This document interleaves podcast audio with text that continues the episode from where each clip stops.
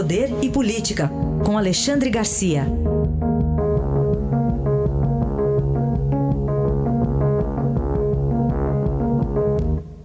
Alexandre, bom dia. Bom dia, Carolina. Vamos falar um pouquinho sobre coronavírus ativo na posse do Supremo, né? Ontem foi confirmada, confirmado o diagnóstico do presidente da Câmara, Rodrigo Maia. Pois é, agora fechou. Todos os presidentes de poder já tiveram o coronavírus. Né?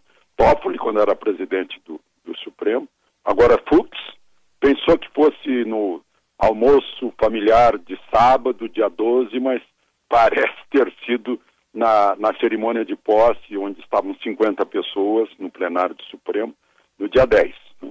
Alcolumbre já teve, eh, estava lá a mesa diretora do, do, da posse, o, o, presidente da República também já teve, estava ao lado de Fux? E agora Fux. Fux também é a presidente do Superior Tribunal do Trabalho, que está internada no, no Sírio Libanês, mais dois ministros do Superior Tribunal de Justiça, o presidente do Superior Tribunal de Justiça já, já havia tido Covid.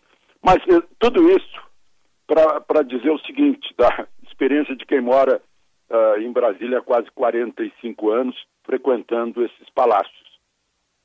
Niemeyer fez esses palácios como uma redoma fechada.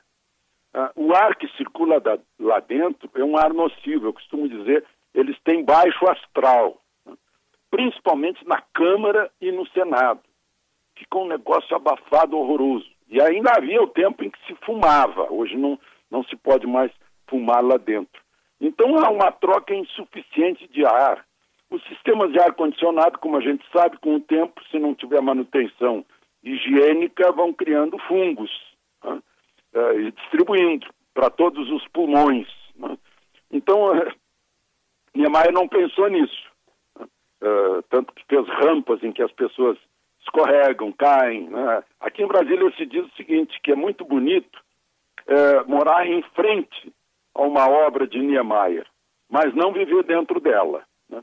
Então eu queria registrar isso, uh, essa difusão do vírus na posse do presidente do Supremo, em que havia apenas 50 pessoas.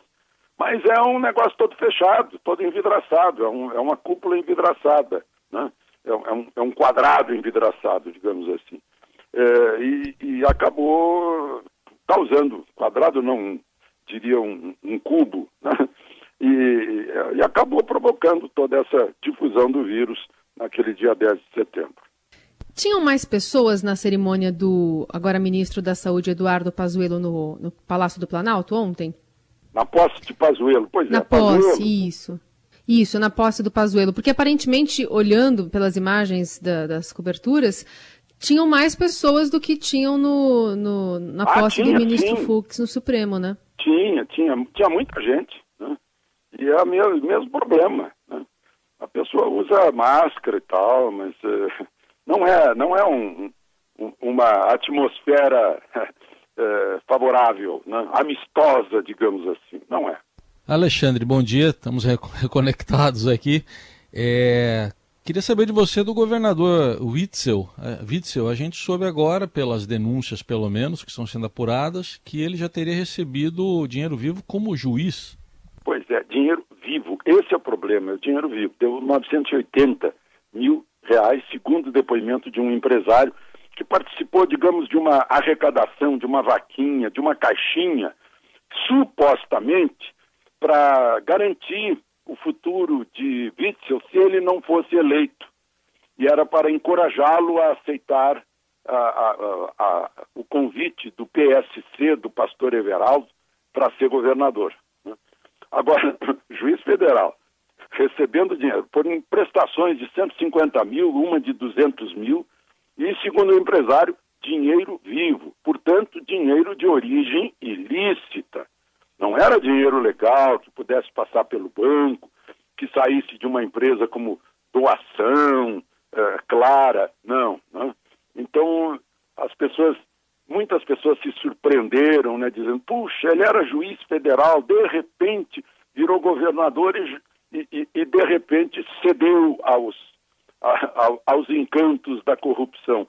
parece que já havia cedido antes mesmo de ter entrado na política. Esse, esse é um caso sério. Um, um, advogado me contou ontem que teve uma resposta surpreendente de Witzel num caso em que ele obteve uma liminar de Witzel e foi pedir a Witzel, ao juiz, né, que, que desse a sentença, que ele não queria ficar pendurado numa liminar. Né. Aí o, o disse, excelência, por que não? Aí o, o Witzel disse, não precisa, ninguém derruba a, a decisão minha. Né. Então, já tinha coisas estranhas lá atrás. Este foi Alexandre Garcia, que volta amanhã ao Jornal Eldorado. Obrigado, até amanhã. Até amanhã.